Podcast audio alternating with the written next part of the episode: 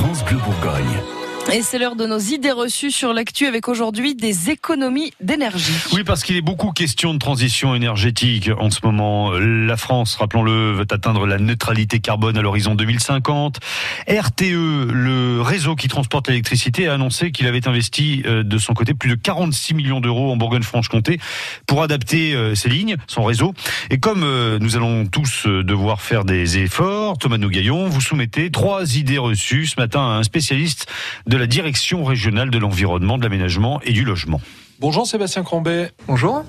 Alors, euh, parmi les, les, mesures dont on parle beaucoup quand il s'agit euh, d'évoquer les, les, économies d'énergie que tout un chacun peut faire chez soi, il y a euh, celle-ci, euh, baisser le, la température de 1 degré à la maison, sur, sur nos radiateurs, l'hiver par exemple.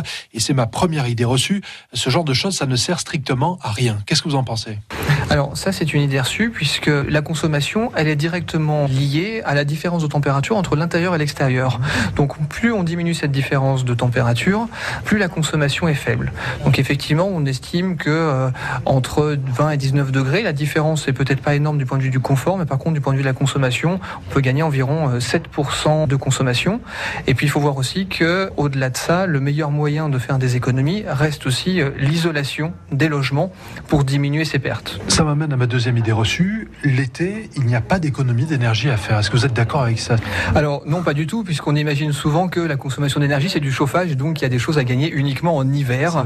Non, pas du tout, puisque l'été on a des logements qui sont de plus en plus climatisés, et donc effectivement mettre une climatisation trop bas est une surconsommation d'énergie qui est très importante. Donc il y a beaucoup de choses à faire l'été aussi, et surtout dans un contexte de réchauffement climatique. Troisième et dernière idée reçue, on demande beaucoup d'efforts aux particuliers. Vous en êtes sans doute rendu compte à la télé, à la radio, mais jamais aux grandes entreprises. On a l'impression que là, on peut y aller.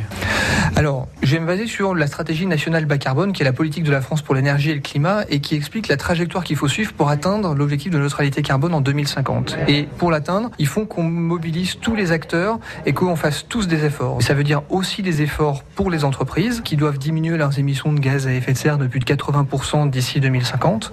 Et donc, même si c'est pas bien connu, il y a des obligations pour les entreprises. Par exemple, les grandes entreprises sont obligées de réaliser des audits énergétiques. Donc il y a des obligations qui s'imposent aussi aux entreprises comme aux particuliers, puisque chacun doit faire des efforts pour la lutte contre le changement climatique et la sobriété. Merci Sébastien Crombet d'avoir répondu à ces quelques idées reçues pour France Bleu.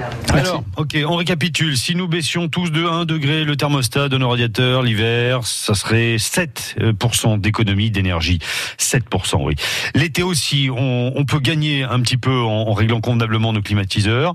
Et puis, euh, enfin, les entreprises ont également des obligations. Elles doivent notamment réaliser des audits énergétiques. France Bleu Bourgogne.